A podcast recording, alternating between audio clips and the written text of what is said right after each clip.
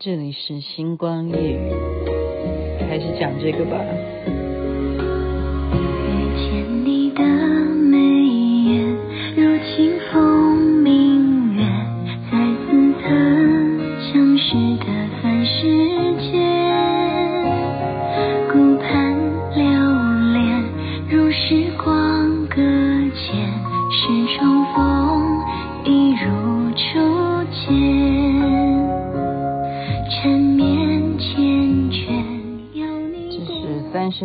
十里桃花的电视节目的主题曲，连续剧主题曲《繁花》，大家终于不用再听王一博唱的《熹微》了吧？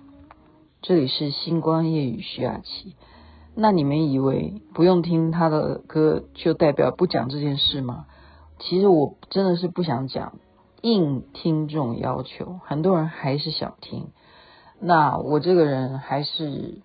觉得说慈悲为怀，慈悲为怀吗？不是啊，我不是这么了不起啦，是觉得有一些重要的一些理念还是没有交代啊，那些理念，所以利用今天这个节目再八卦一下吧。而且这件事情还真的，这大概真正跟我亲密的人知道的人没有几个人，没有几个人，真的。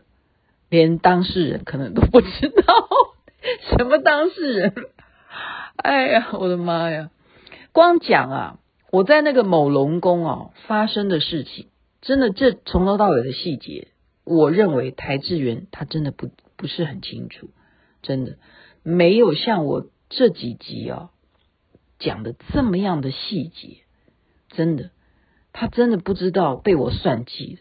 因为我就一心要嫁给他，我觉得是这样讲吗？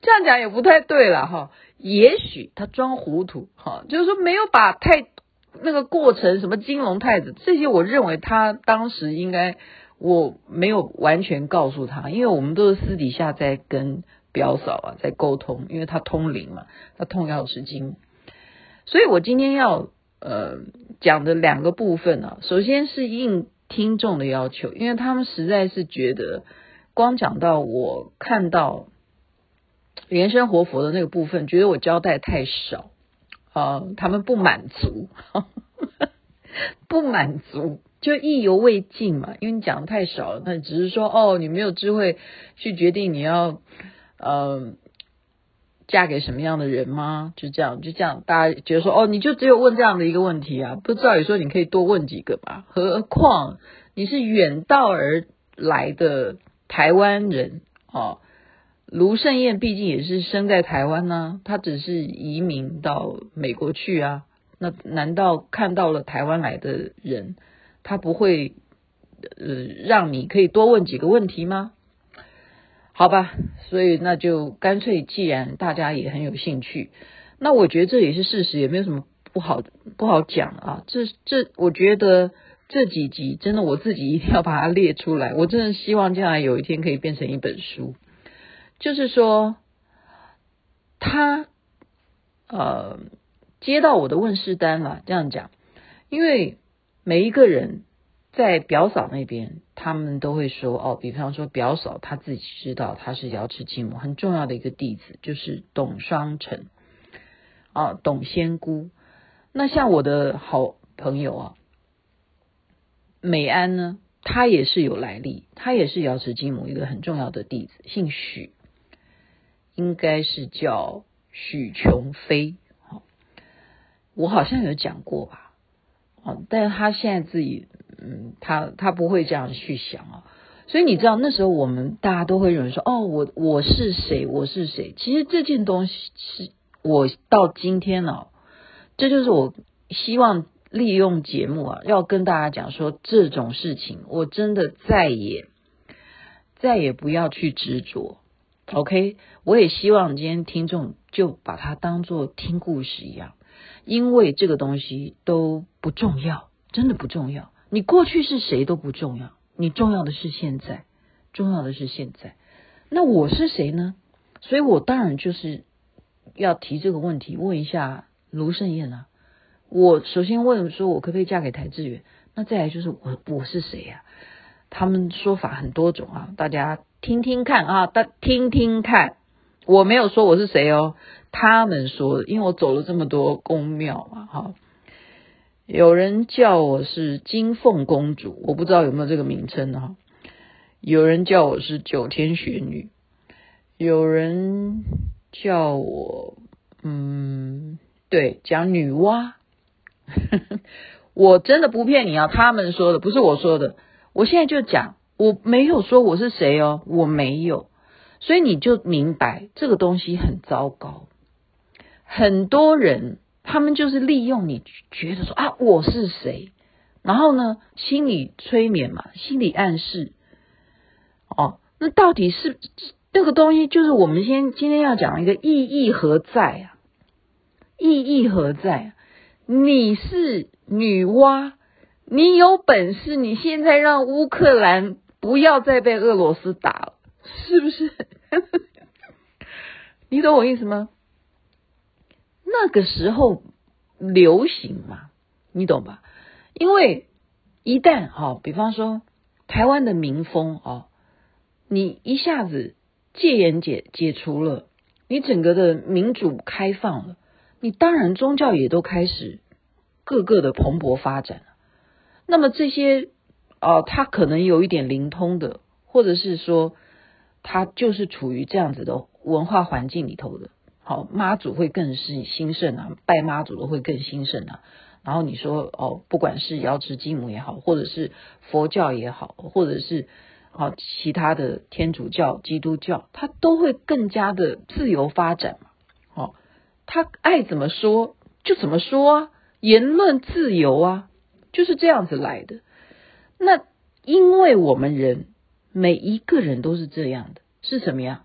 因为你看不到嘛，你看不到。那假如被宣传说，哦，这个人他很厉害，他讲了什么，那你自然要去好奇呀，你去听听看，那他是怎么说你的？那如果他算的还真的是准的，哦，就比方说，我前几集有讲过说，阿南的印度神童，他预言说三月十六号会有大事啊，什么什么的。哎，现在三月十六号，今天几号？看一下，哦，是不是有没有事？当然啦，俄罗斯还是在打仗啦。那你要说有没有事？嗯，他好像有新闻说各国要被就是封锁，他很多有钱人，就俄罗斯你很多有钱人，你们的金融会被封锁掉，你没有办法用钱了。那当然会有影响啊。诶，所以这个好像有点准哦。上回我讲说，他说金融会有金融方面的事情，这个还我现在要说，嗯，不愧为 阿南的印度神童，你懂吧？这种东西就是说，你的预言要真的让我觉得说，承认说，在这个部分上我可以配对嘛？我们就讲说，回头来印证说，你讲的对不对？对不对？对呀。好，那就对了。那这个部分三月十六号，我先说他讲的还蛮准的，因为目前真的是啊，比方说要封锁普丁的亲人他在海外的一些财财产啊，那还有要封锁俄罗斯很多有钱人的财物啊，那就就对，那就对。那你说这个神童你预言的就对，就对，金融上面会有很大的影响。因为这些富豪都是带动了国家，它的整个生产链的金金融方面的是有影响，绝对有影响。那再来讲，我就问卢生燕说：“我是谁啊？那我是谁啊？”那他说我是谁？诶，他也没回答我诶，所以大家有没有觉得很失望？他只回答了四个字。好，他写什么？他写上去，根基很好。根基很好，就只有这四个字，所以这有答等于好像没有答。那根基很好，我觉得不是我要的答案啊，因为你有时候就是要执着嘛。我到底是九天玄女还是什么金凤公主？公主哎，公主是哪一哪一个地方的公主哈？那啊、这个好就就没有，他们没有愿意回答你。这就是我刚刚讲的，不重要。不重要，你是金凤公主又如何呢？你现在坐在这里就是这样，你要过日子，你要好好的做人，你要好好的工作，你该赚钱的就去赚钱，你该准备嫁人那就嫁人，你该当母亲的就是个当母亲。其实这就是做人呐、我们人要先做好，你再再来管你前世是谁。这是我今天要再再三三的恳恳切切的告诉所有的听众朋友，不管你信什么，你还有一个点，不能因此而着迷，不要忘了日常该有的生活，你不能一天到晚找高人啊，谁能解答为什么他会灵动？你把时间都花在这些思想上面，那是对的吗？宇宙之浩瀚，固然我们说啊，我念了《华严经》啊，昨天美安还称赞我，他说真的，说老实话，你也太令我敬佩，因为《华严经》真的是太伟大了，你这一生在年纪这么轻的时候就已经念完《华严经》，他他也觉得，就算如。如此浩瀚，可是我们生命当中必须要去学习的事情，难道只有佛典吗？不是的，任何事情值得你学习的都要去学习，包括什么？做人处事、运筹帷幄，还有什么？国际局势你也必须学习啊！就是看人家现在的状况，如果换算成你的状况的话。那么你要如何面对，对不对？你不能就是傻傻的，你你只要哦，我现在已经皈依了佛门了，我一切就交给佛菩萨，其他我都不要管。这就是我今天要诚恳的告诉所有的听众，不是这样的，不能够活在那个努力的去，哎呀，我现在了不起了，我已经念完华严经了，我可以嫁人了，我终于知道我根基很好了，那又如何？那又如何？还是一样。我我不是在呃毁谤嗯我的师尊哈，不是的。我的意思是说，他没有啊，他非常平和，他非常的自在哈，他并没有觉得你根基很好，他就对你比较好，没有，很平常。嗯，不过了哈，不过就是当天是当天还是隔一天？就对，就是问世的当天晚上呢，那个雷藏寺是有开放的，我们就进去啊参加。那天好像刚好就是他们是在雷藏寺里头同修的，好像是不是刚好遇到他的礼拜六？应该是这样子吧。对，我一定是这样子才能够出国的，因为刚好配合到他们的礼拜六，然后我回台湾刚好要上班，因为我就这样子去，只去一天而已。然后我就跟他就是说，我就。呃，想说我远道而来嘛，所以我就嗯参加完他的同修，然后听完开示之后，然后就大家就就就像我们平常一样，就坐起来了，呃，坐着坐坐着站起来了。好，然后这时候因为我要就是住在庙里头啊，住在庙里头的挂单，那我就说，呃，我可不可以给你拍一张照？这样，好，师尊，我可不可以跟你拍张照？然后他就说可以，那那张照片呢？我以前不觉得哈，后来就拿回来，就是前几年吧，大概七八年前吧。大家因为大家流行讲这种事情嘛，就是说，哎，你看那个照片呢，因为很多人的照片都会拍出来有圆圆的那种圆圈圈的圆光哈，这种光，然后呃，他们就说这这里头有曼陀罗。其实那个光，你如果再去放大的话，它都是一圈一圈的曼陀罗这样子。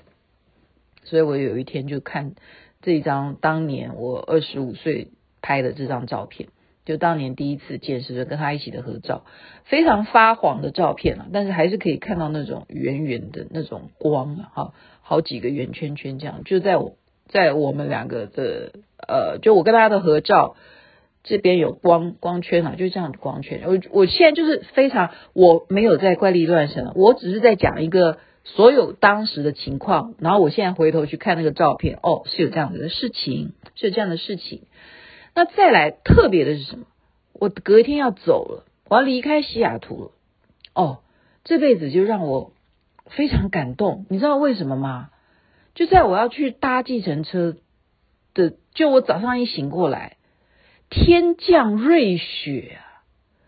天降瑞雪，这就是会令我很啊，就像那种得到什么糖葫芦的那种小女孩一样的兴奋，你懂不懂？因为我没有见过下雪，在台湾这么热，好，我年纪轻轻的，每天努力的工作在摄影棚，我也就算去出国玩旅游，我也没有去到寒冷地方，我也没有去过滑雪，什么都没有，没见过下雪。所以你那时候年纪轻轻的，你就跑到美国去，怎么就好像老天给你捧场一样，就下瑞雪，真的是瑞雪，它不不是大雪。就是下雪那种美感啊，那种雪花片片啊，哎呀，我真的是太兴奋了，我就觉得说，是没错的，我来对了，而且应该是瑶池金母已经肯定了我，我那个梦是真的，他肯定了我努力有在修法，好认真的做功课，然后呢，在这个环境。啊，他竟然，我今天要离开西雅图雷藏寺，他竟然就是让我看到我此生没有见过的下雪。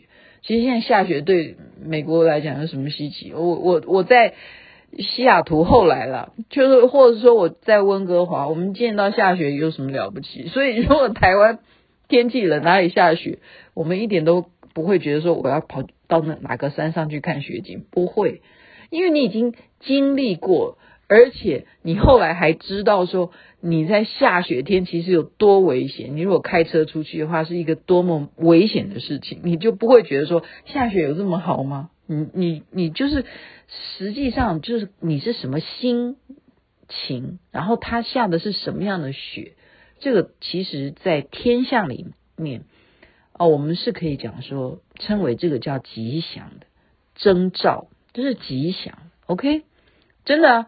因为他如果就是哎，给你下一个很下到大到爆到你要铲雪，这个就不是吉祥。所以这样离开之后呢，我马上的回家哈。你知道我们这么样急着结婚呢，马上就订婚。然后订婚的时候呢，因为我认为说瑶池金母是慈悲的，所以我宴客全部怎么样，在素食餐厅，我全部吃斋。我不杀生，好，即使我们信仰的，好，我们是随缘，就是说你要吃素也可以，你要吃荤也可以，但是我坚持我的订婚宴席是一定吃荤，我们就在那个非常有名那个餐厅叫什么我忘了，叫什么莲呐、什么莲花的，好，就在餐厅里头订婚，然后把所有我的闺蜜全部叫来。哦，有参与参与某龙宫事件的全部叫来，对啊，就是这样子，就是这样。所以那个订婚的那个新郎，都搞不太清楚，他也莫名其妙就叫哦，很急哦，我真的好急，我真的好急哦，赶快订婚，好，先订婚，然后要订婚，你要准备六样，呃。礼礼物嘛，互相嘛，男方女方都要互相互赠啊，就赶快准备好，赶快挑挑好东西，赶快赶快，不知道在急什么。然后呢，我们也是先去法院公证，你看有多急，先去法院公证，所以当时惊动了整个演艺圈，所有演艺圈的人跌破眼镜。因为在那个时刻，我才宣布我要嫁人，而且大家都没有办法接受，哈，没有，呃，不，不是接受，就是说连结不起来。为什么？因为我是《孝心撞地球》这个综艺节目的制作人，怎么会嫁给里头的主持人之一呢？这实在没有想到啊。因为里头的主持人有谁？有张飞，有小亮哥，好，有台志远，那时候有蔡灿德，四位成员，他们都算是主持人，怎么会嫁给呃，当然小亮哥，诶，小亮哥是在我后面结婚的哦，他后来才娶了林姿佑，所以我结婚的太早。那个孝心撞地球红的就是幸福吗？很美满哈，邰智源他演台妈，他红了。那你你再怎么样红，好像你也，哎呀，我这样讲他会生气哈，不要这样讲。就说我的知名度很大，那你要嫁的话，当然了，我没有办法学大 S 啊，这么这么厉害，一下忽然嫁这里，忽然嫁这里，没有了，没有。哎呀，我不要扯他了。反正就是对于当时整个演艺圈来讲，就是跌破眼镜。为什么？因为我是美女，哦，我在当时有一个这样子的头衔。我我不是呃要给自己脸上贴金啊，是他们给我的头衔，就是我是属于美女的制作人。那你一定要嫁给哪一个什么？呃，很帅的哪一个演员也好啊，或者是什么呃歌星啊什么的，就是很帅的，帅到爆的。可是台资源不是属于那一款嘛，好，不是属于那一款，所以大家就就是有一点落差，就觉得说，诶，有点奇怪，到底他什么地方吸引你？就那，所以才会曝光说，哦，原来他们已经秘密恋爱一段时间，今天才直接告诉你，就是结婚就是这样子，所以我们就。去法院公证，才演艺圈才爆爆料，就上报他们要结婚。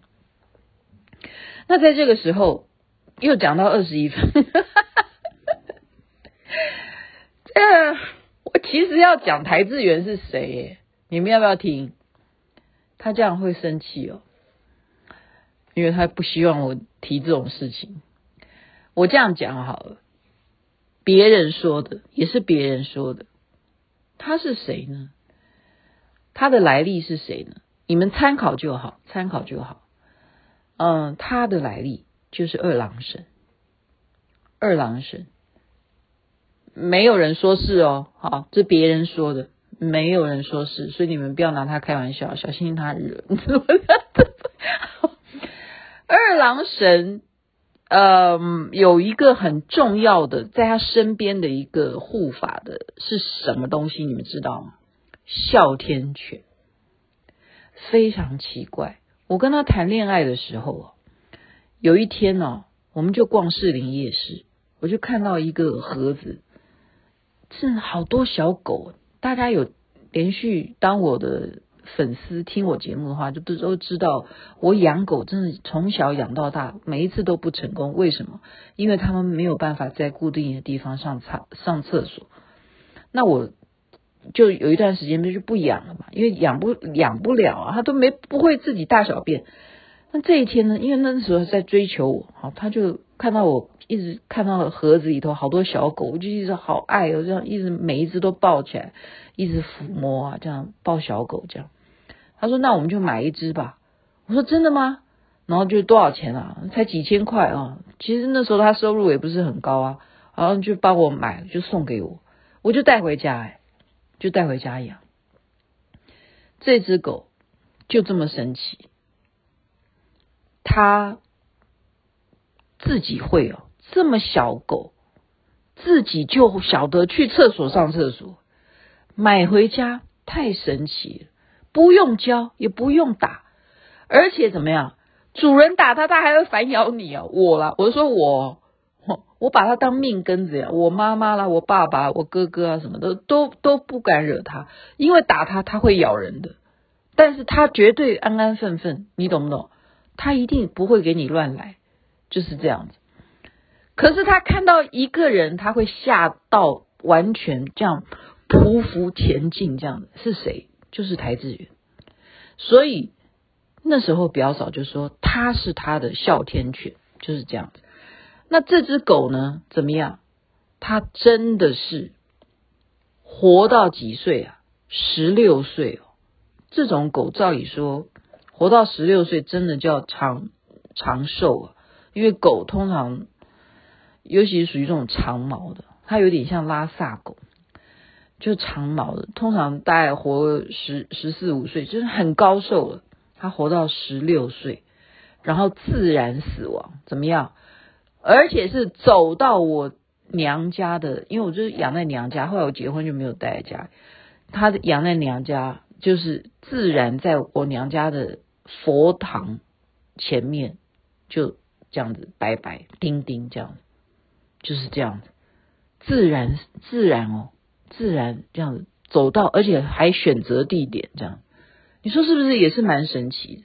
很神奇，他谁都不怕，就只怕台志远，就是这样子。所以大家就今天就当听故事一样哈，我就是稍微要交代我刚刚的几个重点。你是谁不重要，而是你有没有把握你今生现在，你努力的好好的做人，去研究这些呃启灵啊，那个也不是重点，因为启灵它的目的是什么？其实基本上是在锻炼你的筋骨，就好比练瑜伽一样。如果你有嗯，真正 follow 莲生活佛的著作，你会发现后来他根本就不再讨论这件事情，而且他不鼓励，因为为什么？就是我们如果要再深究的话，就是很多事情是心理暗示，对不对？你觉得是，到底是你心里想要这样动？还是别人在让你动，还是真的有灵附到你身上？那万一来的灵是一些不安全的，就是我们前面讲的，科学家已经开始不否认了嘛，不否认这种磁场的存在。那么万一来的东西来者不善呢？不是你能控制的，那怎么办？谁来救你？不可能天底下天天都可以上演像徐雅琪这种真人真事吧？好，忽然陈美安忽然再拿个桃木剑来行走江湖，只要看到有人有问题，我就出现，我就现身，我就来救你，是不是？所以还是少碰为妙啊，少碰为妙。绝对以我现在告诉各位的故事，就是不要相信一个人讲的话。很多事情你要参考，起码十个人都这样说，你才考虑你要不要研究研究，否则从此定江山这样子是很愚痴的。我现在不是说我了，我的意思是当然感谢，OK，感谢我有这样子的吉祥的瑞兆，就是我刚刚讲的下了一场瑞雪，平平安安的回到台湾结婚了。OK，祝福大家身体健康，最是幸福。这边晚安，那边早安。